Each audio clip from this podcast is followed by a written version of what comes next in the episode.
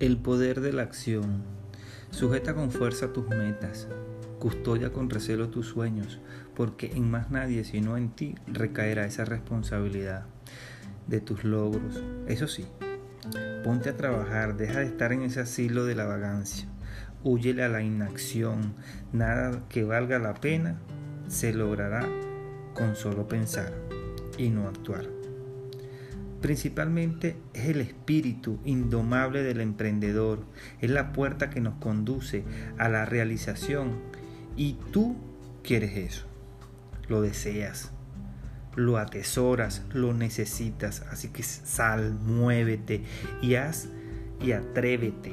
Coño, deja de buscar excusas que lo único que consigues es postergar tu éxito.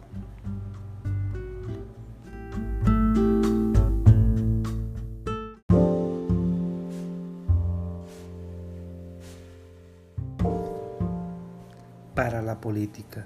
Es una apreciación, es algo que quiero compartir con ustedes, no es nada complicado.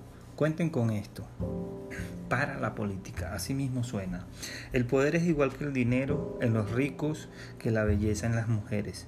Si no se lleva con humildad, nos lleva al fracaso, al deterioro de aquello que realmente estamos viviendo día a día. Así que les pido a cada uno de ustedes que hoy me están escuchando en persona por aquí, por esta grabación en podcast, que estoy entrando en este nuevo ámbito de estudio, buscando la manera de crecer igual que muchas personas.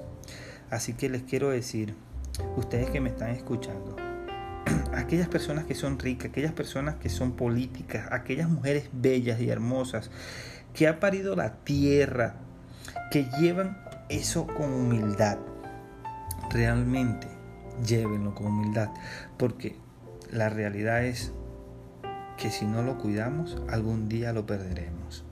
Se les quiere un mundo, un abrazo. es así lo que nos cuesta la vida.